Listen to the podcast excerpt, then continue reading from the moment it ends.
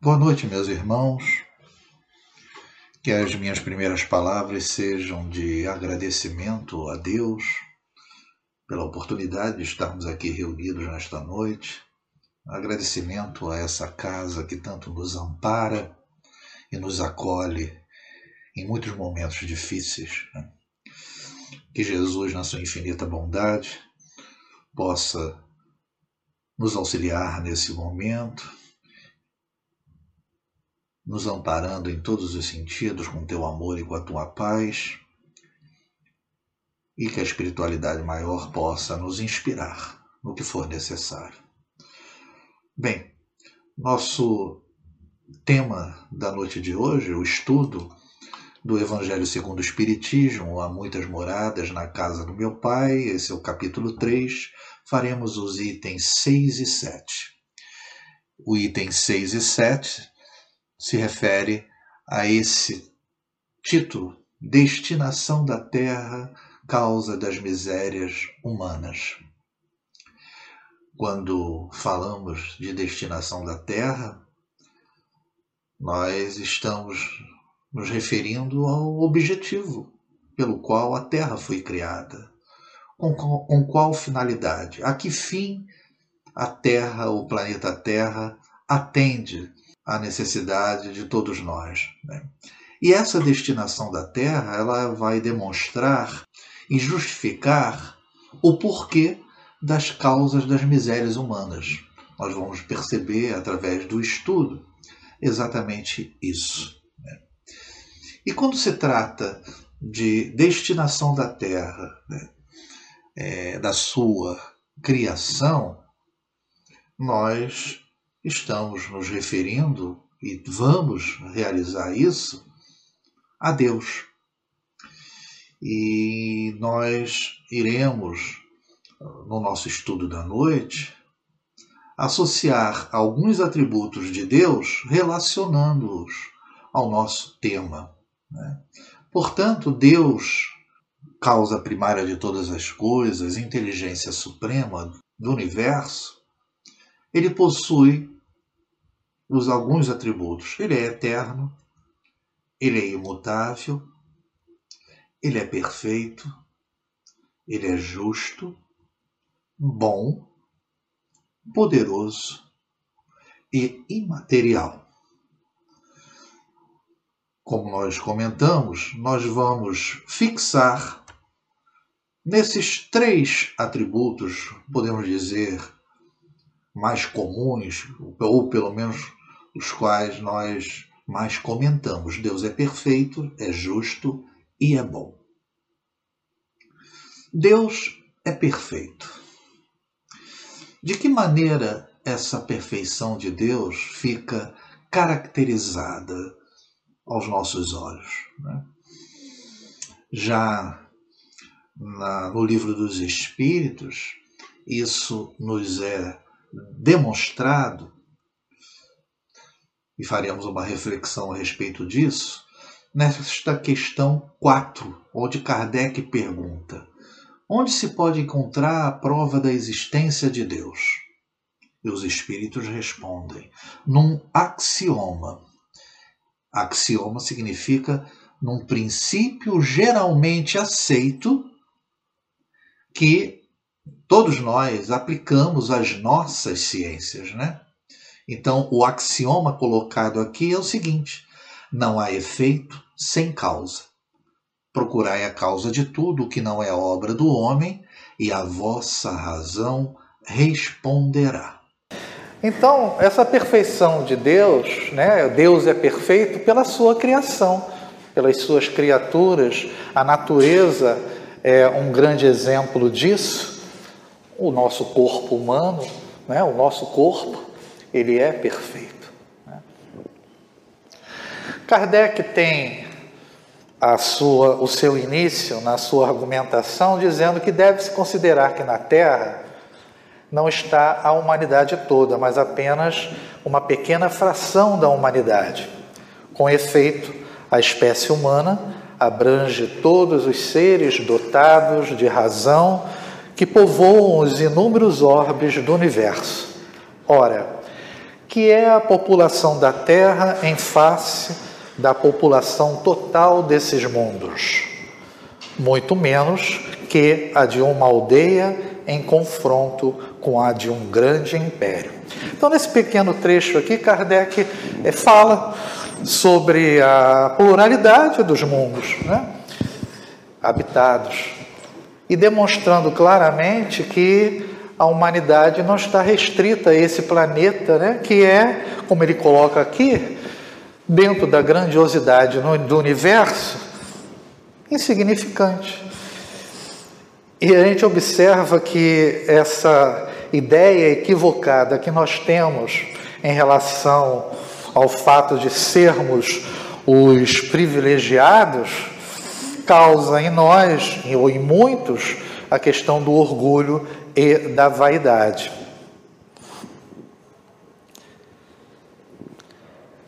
Confirmando essa questão da pluralidade dos mundos, na questão 55, Kardec pergunta: todos os globos que circulam no espaço são habitados? E os espíritos respondem: sim, e o homem terreno está bem longe de ser, como acredita, o primeiro em inteligência, bondade e perfeição. Há, entretanto, homens que se julgam espíritos fortes e imaginam que só este pequeno globo tem o privilégio de ser habitado por seres racionais orgulho e vaidade, creem que Deus criou o universo somente para eles. Então nós observamos que não seria lógico por aquele que nos criou e que, como foi definido pelos espíritos, inteligência suprema, causa primária de todas as coisas, desse a todos, a todos nós esse privilégio. Né? E, inclusive, a questão, falamos sobre a perfeição em relação à natureza. A própria criação do universo, como nos é colocada, principalmente em relação à ciência, né? Ela demonstra que o universo é, funciona de maneira perfeita. Existe, inclusive, é, alguns estudos que demonstram que é o chamado design inteligente. Já houve até algumas reportagens a respeito disso. É a ideia de que existe uma mente inteligente por parte dessa criação, desse universo perfeito. Inclusive, a probabilidade de que o universo possa ter sido criado de maneira eventual, ela é menor do que a ideia de uma mente inteligente realizando essa criação. Portanto, Deus é uma probabilidade maior do que a sua não existência. Né? E já que ele está falando dos mundos, né? aqui mesmo nesse capítulo, um pouco mais à frente, vai ser estudado, nos é colocado as diferentes moradas são os mundos que circulam no espaço infinito e oferecem aos espíritos que neles encarnam moradas correspondentes ao adiantamento dos mesmos espíritos. Então a criação ela foi perfeita porque esses mundos eles são criados e vão atendendo às nossas necessidades como espíritos imortais que somos. Então nós temos os mundos primitivos, que são as primeiras encarnações da alma, os mundos de provas e expiações, onde domina o mal, a Terra ainda está inserida nisso, passando por um processo de regeneração, ainda não chegamos lá, e nesse mundo de regeneração, que é o nosso grande objetivo, ou pelo menos no momento, é o grande objetivo nosso, onde as almas que ainda têm o que expiar aurem novas forças, repousando das fadigas da luta. Então, o esforço e a luta para alcançar a nossa progressão, ela vai continuar existindo. Isso é fatal.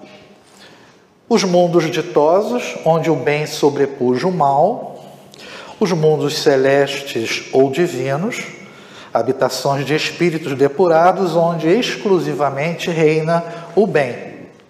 Então, quando a gente fala da destinação da Terra, a gente observa que a Terra já foi um mundo primitivo. Chegou ao ponto de se tornar um mundo de provas e expiações. Então, assim como nós progredimos, os mundos também evoluem. Mas essa evolução é consequência daqueles que estão inseridos em cada mundo. Então, essa é a importância daquilo que a gente comenta. Faça cada um a sua parte e o, o que está à sua volta também vai melhorar. É que a gente acha, nós somos pequeninos, mas um, cada um fazendo a sua parte de maneira correta, seguindo as leis de Deus, a ambientação melhora e o planeta também melhora junto. Bem, Deus é justo. E da onde nós podemos tirar essa ideia? Vejam, é apenas uma divisão colocada né, de maneira, entre aspas, didática, mas a gente observa que esses atributos de Deus, principalmente esses três, eles se misturam. Né? eles se convergem. Então, a justiça de Deus, inicialmente, lá no livro dos Espíritos, na questão 115, nos é colocado: uns espíritos foram criados bons e outros maus. Perguntou Kardec, né? E os espíritos responderam: Deus criou todos os espíritos simples e ignorantes, ou seja, sem conhecimento. Deu a cada um deles uma missão com o fim de os esclarecer e progressivamente conduzir à perfeição pelo conhecimento da verdade e para os aproximar dele. Esse é apenas um item escolhido para justificar, né, justamente a questão de que Deus ele é justo, porque cria todos nós de maneira igual e a diferença vai ser a maneira como nós vamos enfrentar as dificuldades, as encarnações, os obstáculos que vão surgindo à nossa frente. Né? Esse é o grande objetivo nosso, né? alcançar essa perfeição. E vejam, né? deu a cada, ele, a cada um deles uma missão com o fim de os esclarecer progressivamente. Né? Isso significa que Deus, diante de toda a sua sabedoria, Ele sabe que muitos de nós iremos permanecer é, lentos, preguiçosos, envoltos ainda na maldade ou muitas vezes na indiferença, né? porque ah, eu não sou mal, mas também não fazemos o bem como deveríamos, então há alguma coisa ainda a ser é, alcançada.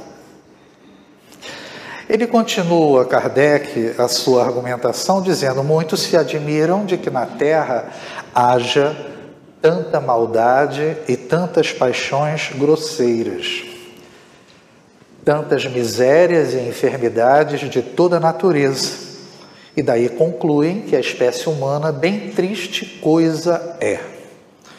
Provém esse juízo do acanhado ponto de vista em que se colocam os que o emitem e que lhes dá uma falsa ideia do conjunto.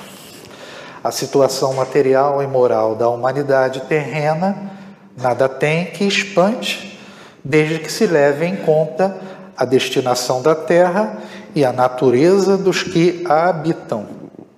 Então vejam, planeta de provas e expiação.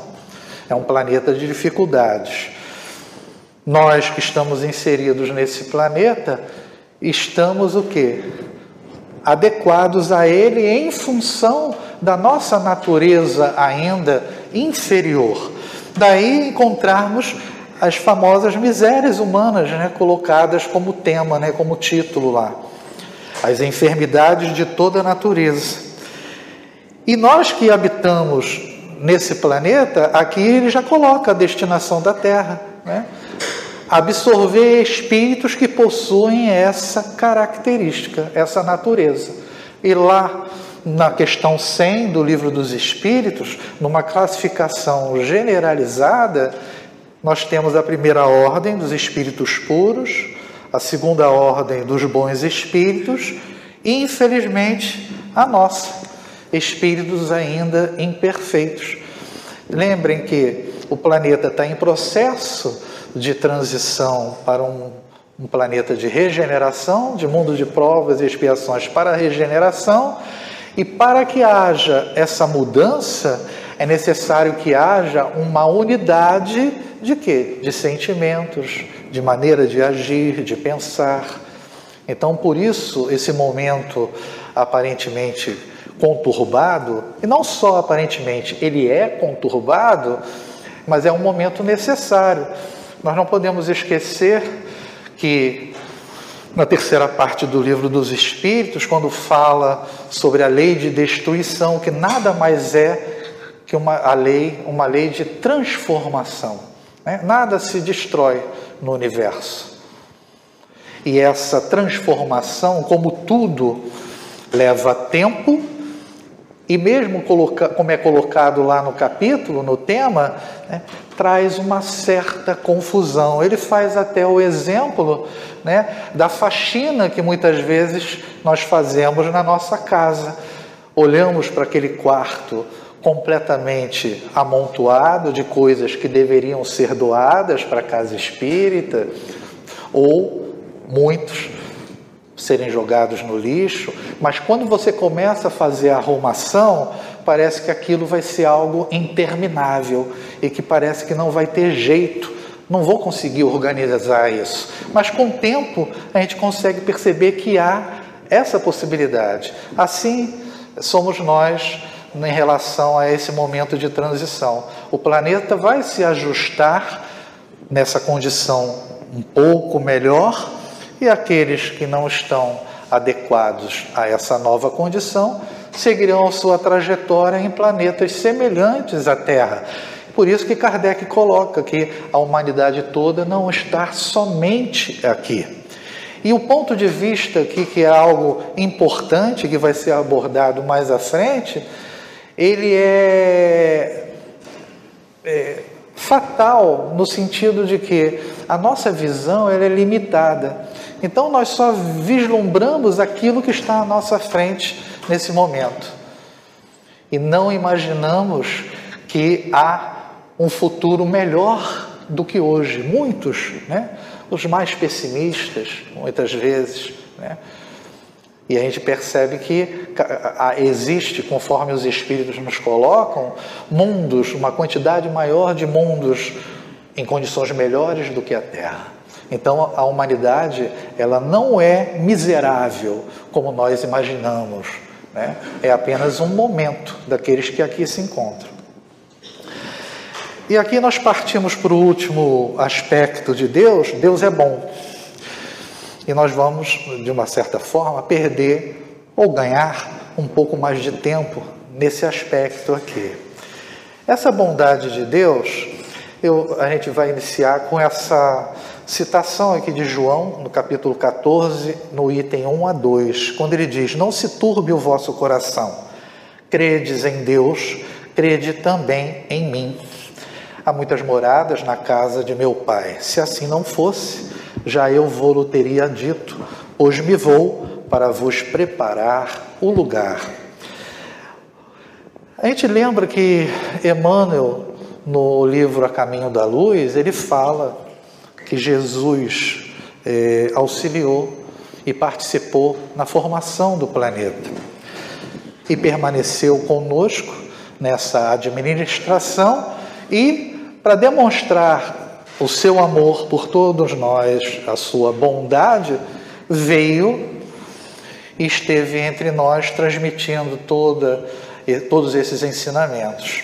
Existe bondade maior do que todos aqueles que antecederam, inclusive, a Jesus, trazendo ou preparando esses ensinamentos, seja no Oriente ou aqui mesmo no Ocidente, através das diversas religiões, a diversos mestres que vieram e trouxeram a sua colaboração, culminando com Jesus para nós.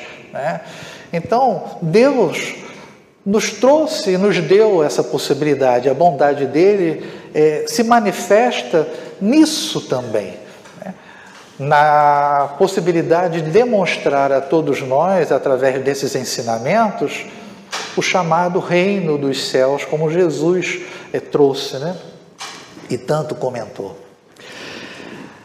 Kardec, continuando a sua argumentação, ele diz: no hospital, ninguém vê senão doentes e estrupiados. Numa penitenciária, vêm-se reunidas todas as torpezas, todos os vícios. Nas regiões insalubres, os habitantes, em sua maioria, são pálidos, franzinos e enfermiços. Pois bem, figure-se a terra como um subúrbio, um hospital, uma penitenciária, um sítio, uma alção, quer dizer, em mau estado, em péssimo estado, um sítio doentio, e ela é simultaneamente tudo isso. E compreender-se-á porque as aflições sobrelevam aos gozos, porquanto não se mandam para o hospital os que se acham com saúde, nem para as casas de correção os que nenhum mal praticaram. Nem os hospitais e as casas de correção se podem ter por lugares de deleite. Então, a terra aqui é comparável a essa situação, né? a uma penitenciária, a um hospital, a uma terra é, complicada de se viver.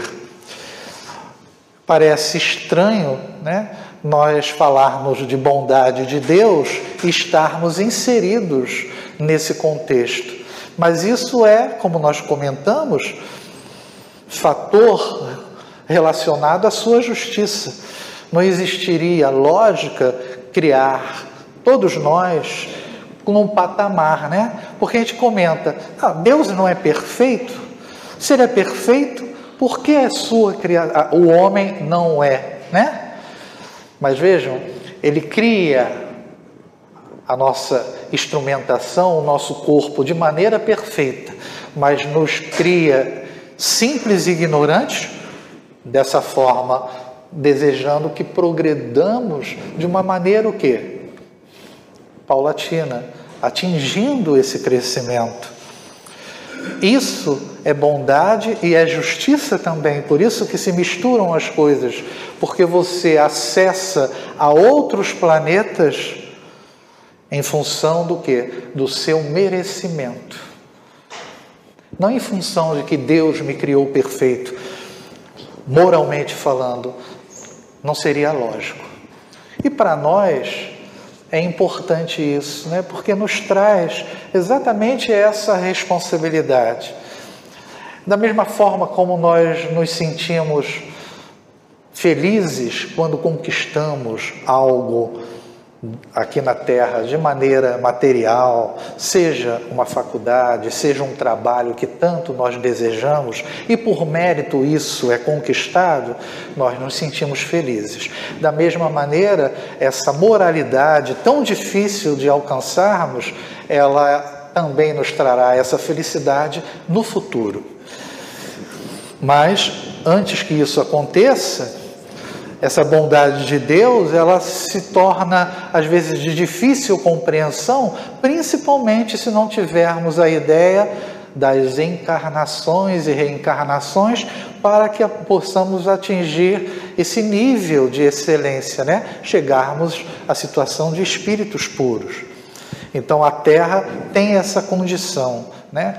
Uma verdadeira escola, uma escola de dor e de sofrimento, mas por escolha nossa, porque Deus não fez a terra má, ela é má em função daqueles que aqui se encontram, mas está modificando.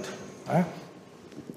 E por isso todo esse sofrimento, lá no livro Céu e Inferno, no Código Penal da Vida Futura, nos é dito: o espírito sofre, quer no mundo corporal, quer no espiritual, a consequência das suas imperfeições. As misérias, as vicissitudes padecidas na vida corpórea são oriundas das nossas imperfeições, são expiações de faltas cometidas na presente ou precedentes existências. Né? É porque a gente sempre acha que o que nós sofremos aqui, principalmente é, aqueles que acreditam nas reencarnações, é, que o nosso sofrimento de hoje é consequência do passado. Nem sempre é. Porque nós muitas vezes já erramos logo agora. E a consequência desses erros, muitas vezes, não é deixado para frente, você já sente de maneira imediata. Né? E daí a necessidade de nós é, termos uma ideia, a necessidade de nós termos uma ideia em relação à, questão da, da nossa progressão e como nós comentamos, né, a questão do, da dor e do sofrimento também, isso causa um certo desconforto. Mas a gente vai observar que o ponto de vista talvez tenha que ser é, observado de uma outra forma. Kardec continua dizendo: ora, assim como numa cidade a população não se encontra toda nos hospitais ou nas prisões, também na Terra não está a humanidade inteira. Ele já havia comentado isso. E do mesmo modo que do hospital saem os que se curaram e da prisão os que, se, os que cumpriram suas penas, o homem deixa a Terra quando está curado de suas enfermidades morais. Aqui entra e se encaixa aquilo que eu falei, a questão da bondade em relação à possibilidade de crescermos por vontade própria, por nosso esforço, né, por merecimento, né, e estamos é, ligados a essa lei de progresso. Né? E aí Santo Agostinho nos diz: o progresso é lei da natureza.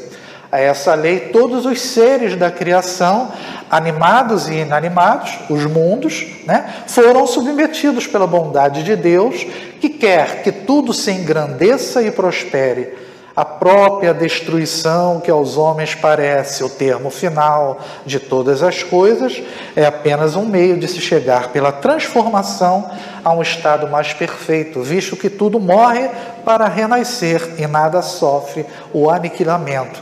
Então, o progresso também é uma demonstração de bondade. Né? E a nossa caminhada evolutiva, é, graficamente falando, ela pode ser representada dessa forma. Né?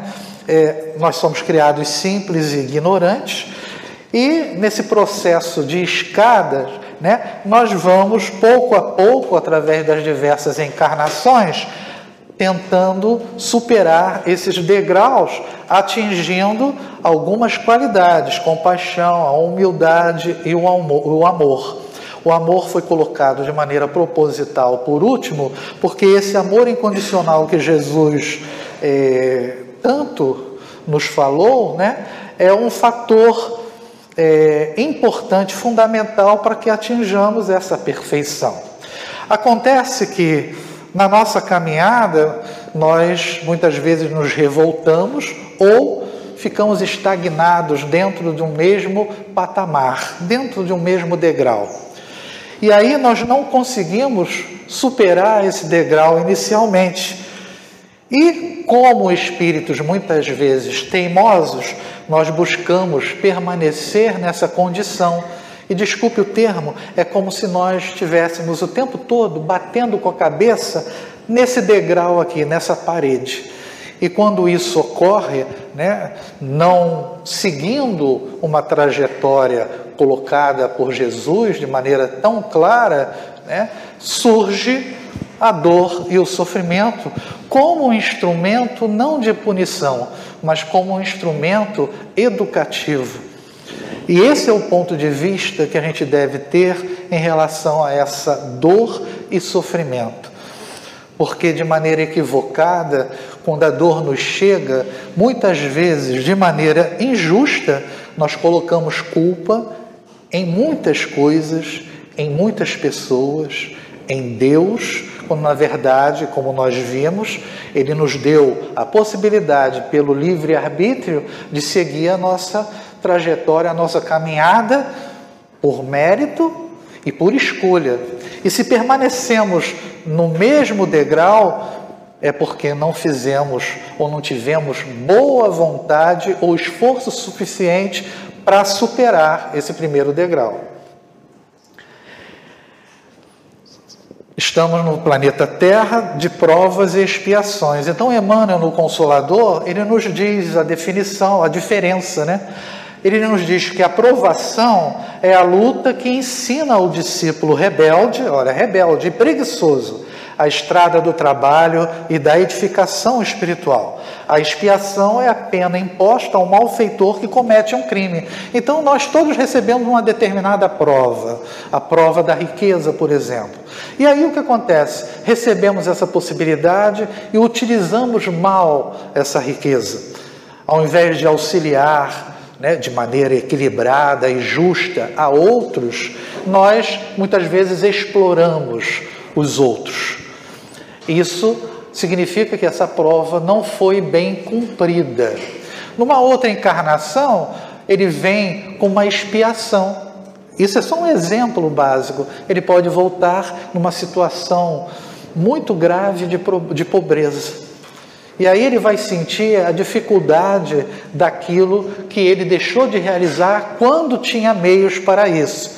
Resumindo, o que significa o seguinte: toda expiação ela é uma prova pior. Agora, toda prova não é uma expiação, porque você pode estar recebendo aquela dificuldade inicial numa determinada encarnação para te testar inicialmente. Se você cumprir aquilo de maneira adequada, você venceu aquele problema.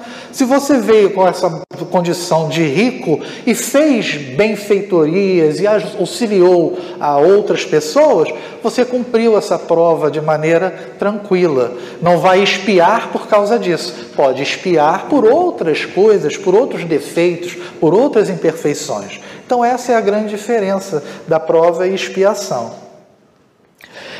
A gente vai comentar aqui, para começar a iniciar essa, essa situação do, do ponto de vista que a gente deve vislumbrar as coisas, né? É um conto taoísta que fala sobre a história do fazendeiro chinês. Você encontra essa, essas historinhas com algumas diferenças, né? E a gente vai escutar, é um videozinho, né? Um sábio fazendeiro tinha apenas um cavalo, que era a única fonte de renda da fazenda. Ele amava muito esse cavalo. Até que um dia esse cavalo fugiu. Os vizinhos souberam e vieram falar com ele. O cavalo que tanto você amava fugiu. Isso é tão ruim. O fazendeiro calmamente respondeu: Quem sabe o que é bom e o que é ruim? No outro dia, o cavalo voltou à fazenda, mas ele não voltou sozinho, e sim com três cavalos selvagens em sua companhia. Os vizinhos souberam e falaram: Nossa, você tem muita sorte. Ontem você não tinha nenhum cavalo, agora você tem quatro. Isso é muito bom. E mais uma vez o fazendeiro calmamente respondeu: Quem sabe o que é bom e o que é ruim? Um dia depois, o filho do fazendeiro decidiu domar um dos cavalos selvagens, mas ele não tinha experiência. Ele caiu e quebrou a perna. Os vizinhos souberam e vieram falar: Esses cavalos só te trouxeram azar. Olha o que aconteceu com seu filho. Isso é muito ruim.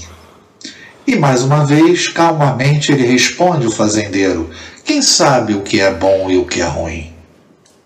No dia seguinte, o exército passou pela cidade recrutando jovens para a guerra. Todos os jovens foram recrutados, mas quando viram o filho do fazendeiro com a perna quebrada, ele foi dispensado. Todo mundo ficou sabendo. A vizinhança veio e falou: Você tem muita sorte. Seu filho não foi para a guerra. Os nossos foram obrigados a ir. Isso é muito bom. Calmamente, o fazendeiro responde: quem sabe o que é bom e o que é ruim? Bem, o que acontece é o seguinte, essa, é isso que a gente gostaria que a gente pudesse, pudesse refletir a respeito desse bom e ruim, né? É uma questão de ponto de vista também e de uma visão limitada, todos nós, né? É, nós temos um, uma situação que A gente acredita que tudo aquilo que seja bom para nós está relacionado ao prazer de alguma coisa, algo que traga prazer para todos nós. E aí, teoricamente, nós temos uma falsa né, felicidade, temporária de um modo geral. Né? A felicidade não está neste mundo, principalmente nas coisas materiais. Lógico, devemos aproveitá-las de maneira equilibrada. Mas esse bom e ruim é para que a gente possa perceber que tem algumas situações que nós acreditamos que seja boa e depois, quando a gente vê mais à frente, foi o maior desastre. E também ocorre o contrário: poxa, isso foi muito ruim, mas quando você vê mais à frente, aquilo foi positivo de alguma maneira. Isso é para a gente não ter as, as nossas avaliações de maneira definitiva, não. A gente tem que ter é, consciência daquilo que a gente deseja fazer de maneira equilibrada e seguindo, dentro da medida do possível, justamente essas leis né, divinas. Né? Kardec encerra aqui dizendo: Muitos se admiram de que na terra haja tanta maldade tantas paixões grosseiras, tantas misérias e enfermidades de toda a natureza, e daí concluem que a espécie humana bem triste coisa é. Provém esse juízo do acanhado ponto de vista em que se colocam os que o emitem e que lhes dá uma falsa ideia do conjunto.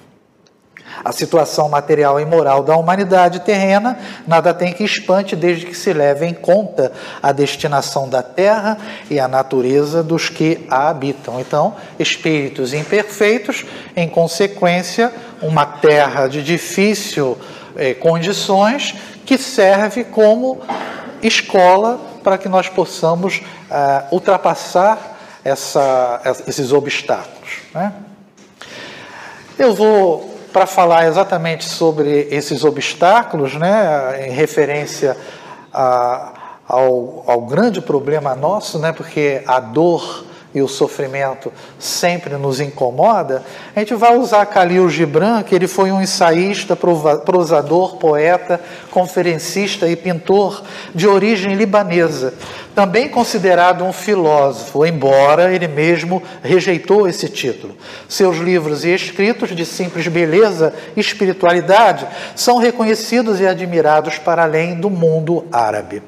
Então, esse livro, O Profeta, que a gente vai utilizar agora, ele conta a história justamente de um profeta, Al-Mustafa. E Al-Mustafa ele vai para uma cidade de Orfalese e fica 12 anos nessa cidade. O livro ele inicia com um navio, a chegada do navio. O navio chega até essa cidade, que era uma cidade costeira, e ele está prestes o que? a abandonar aquela cidade. Ele fica 12 anos ali e ninguém ouve o profeta. Quando ele decide partir para a sua terra natal, as pessoas da cidade se reúnem ao, ao seu redor e querem que ele transmita alguma coisa. E aí ele começa a contar algumas parábolazinhas. Então a gente vai falar sobre a dor. E ele nos diz: E uma mulher disse: Fala-nos da dor. E ele respondeu: A vossa dor é o quebrar da casca que envolve a vossa compreensão. Assim como o caroço da fruta tem de fender-se para que o seu coração fique exposto ao sol, também vós deveis conhecer a dor. Vejam que, como nada em Khalil Gibran é por acaso, uma mulher disse. E por que, que ele coloca a mulher aqui? Fazendo referência à resistência que, um modo, de um modo geral, que a mulher tem em relação à, dor, em contrapartida ao homem. O homem pode ter os seus impulsos, as suas características individuais, mas é comprovado que a mulher resiste mais a essa dor. Pode sorrirem em relação a isso, é uma realidade. Né? Eu não sei por que, que falam em relação a sexo frágil e fraco, quando na verdade sustentar a dor né, demonstra uma fortaleza. Né? A própria maternidade já demonstra que vocês são diferentes em relação a nós. Só que cada qual tem a, o seu objetivo e a sua finalidade. Né? E aqui ele coloca que essa dor ela serve não como elemento de punitivo, de punição, mas um elemento de despertar, abrir os nossos corações para possibilidades que estão à nossa frente. Não visualizar apenas a, a dor como algo prejudicial, e é isso que ele busca demonstrar que não é. Né? E a doutrina espírita já fala isso. Né? E ele continua: E se conseguisseis maravilhar-vos com os milagres diários da vossa vida, a vossa dor não vos pareceria menos intensa do que a vossa alegria. E aceitareis as estações do vosso coração, tal como haveis aceite as estações que passam sobre os vossos campos. E passareis com serenidade os invernos das vossas mágoas. Representa que nós temos motivos diários para agradecer e não nos fixarmos apenas nos obstáculos e nas dificuldades que nós temos. Naturalmente que esses obstáculos e dificuldades, eles devem ser superados, né? Porque não basta você ter um entendimento sobre o que a dor representa se você não faz nada para impedir isso. Né? O objetivo é demonstrar que ela tem um, um, um intuito terapêutico. Mas se você não faz nada e se fixa, se remoendo com essa dor, né, você acaba perdendo uma oportunidade que ela nos dá. Né? Muita da vossa dor é escolhida por vós. Né? Nós não escolhemos as nossas, a maneira de agir, de pensar. Então, quando nos equivocamos em alguma coisa, a dor nos chega é a poção amarga com a qual o médico dentro de vós cura o vosso interior doente. Né? Aqui a gente pode dizer o seguinte: nós somos os médicos né, de nós mesmos, mas também não podemos esquecer que Deus também está em nós e Ele também é o nosso médico. Né? Mas existem essas duas possibilidades. Né? Nós precisamos nos ajudar para podermos sair desse planeta, como ele chamou, né? hospital, e deixarmos de ser doentes da alma. Né? Por isso, confiai no médico, em nós mesmos e em Deus, e bebei o seu remédio em silêncio e tranquilidade. Pois a sua mão, embora dura e pesada, é guiada pela mão terna do invisível. Quer dizer, nós mesmos nos, fla, nos flagelamos, né? nos punimos e, no entanto, tudo isso faz parte de um processo. Nada está ao léu, tudo está organizado, justamente porque Deus é justo, é perfeito e Ele é bom. Né? E o cálice que Ele vos dá embora possa, possa queimar os vossos lábios, foi feito com o gesso que o oleiro umedeceu com as suas lágrimas sagradas. Então a gente observa que essa, essa dor, esse sofrimento que nos chega, né, é uma possibilidade de iluminação também.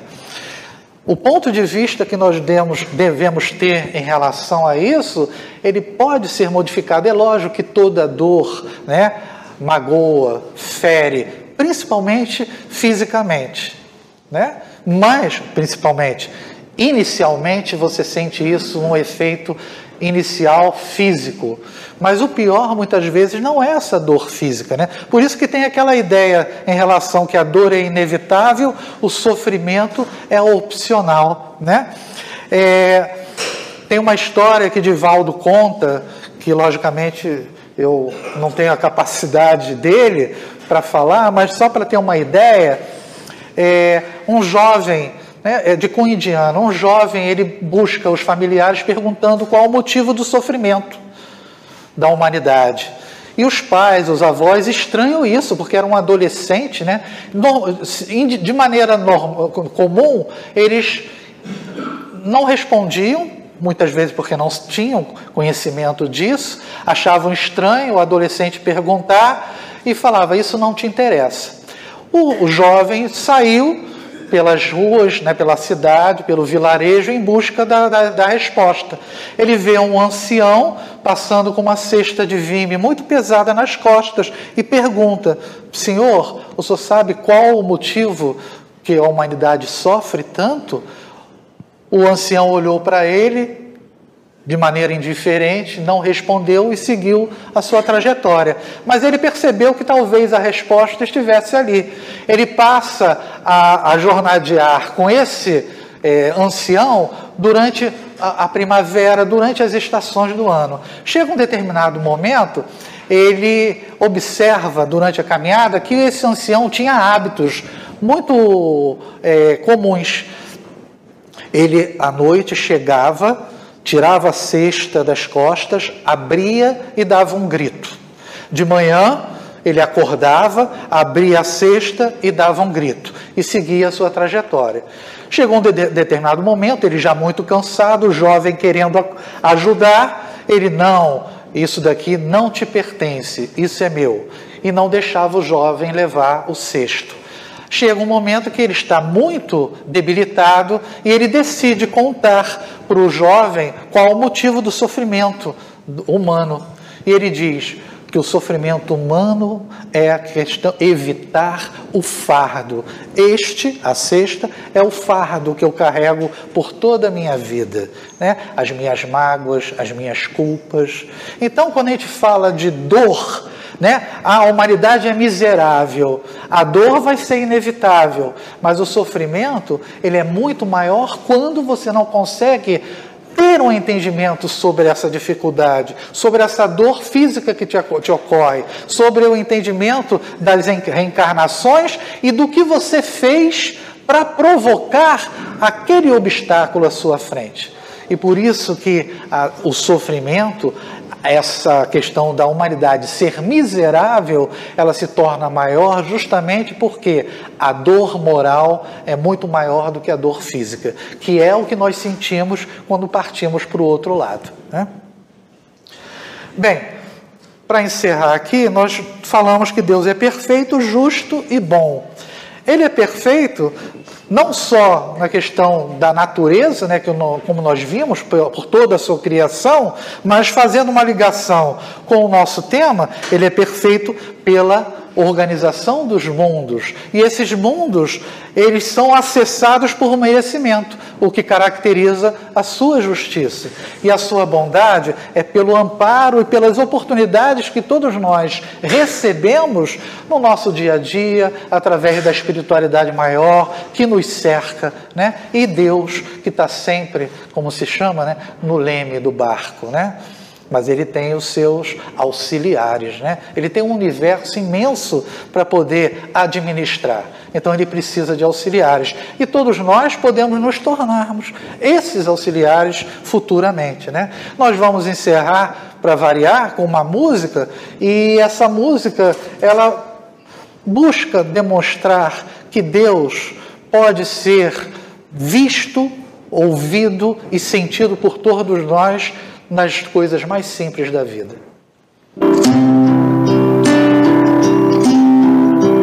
Ouço Deus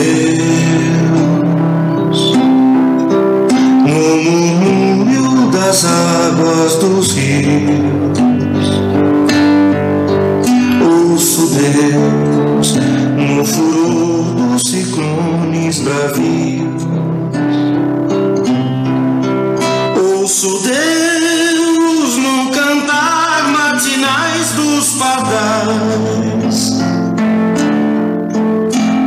Ouço Deus no lamento de pobres mortais. Vejo Deus nas estrelas perenes de luz.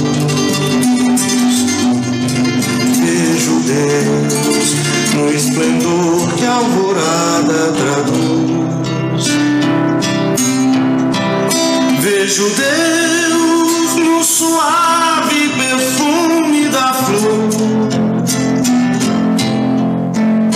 Vejo Deus no adeus, companheiro da dor. Sinto Deus na saudade que evoca lembrança. Sinto Deus no morrer de febris esperanças. Sinto Deus na tristeza de ver-te partir. Sinto Deus na tua volta, irmão, a sorrir. Deus, das águas dos rios, vejo Deus, no furor de ciclones bravios, sinto Deus no cantar matinais dos pardais. Ouço Deus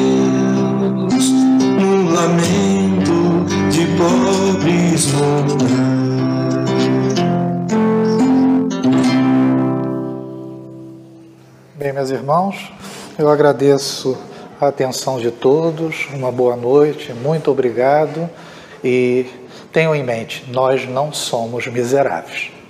Muita paz a todos.